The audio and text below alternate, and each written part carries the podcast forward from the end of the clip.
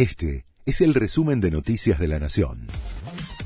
La Nación presenta los títulos del lunes 4 de diciembre de 2023. Milei prepara el paquete de leyes ómnibus para enviar al Congreso. Francisco Paul Troni, candidato para presidir la Cámara de Senadores, confirmó que el presidente electo anunciará el domingo un paquete de leyes de reforma del Estado y otras medidas y que lo enviará al Congreso al día siguiente de su asunción.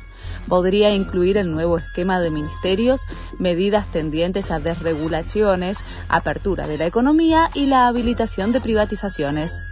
Milei va a mantener los planes sociales, pero busca reducir el poder de los piqueteros. El presidente electo apunta a sostener la red de asistencia, pero avanzar en auditorías internas para evitar la intermediación, lograr mayor transparencia y eficiencia en el reparto de los fondos. El objetivo, además, es quitarle poder a las organizaciones sociales. Alberto Fernández volvió a criticar a Cristina Kirchner y habló de la pobreza tiene un modo de hacer política que no me gusta, dijo el presidente saliente al volver a marcar diferencia con la vice. Además, cuestionó la medición del INDEC y aseguró que la pobreza está mal medida. Si hubiera 40%, la Argentina estaría estallada, afirmó Fernández.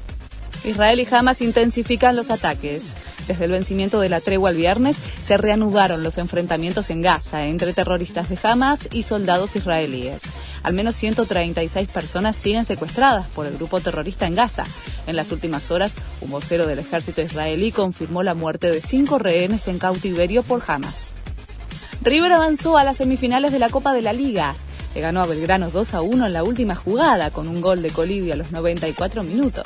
Antes habían marcado Rondón para los Millonarios y Pacerini. Jugarán la semi contra Rosario Central, que eliminó a Racing en Salta. Falta definir la fecha y sede del partido. Este fue el resumen de Noticias de la Nación.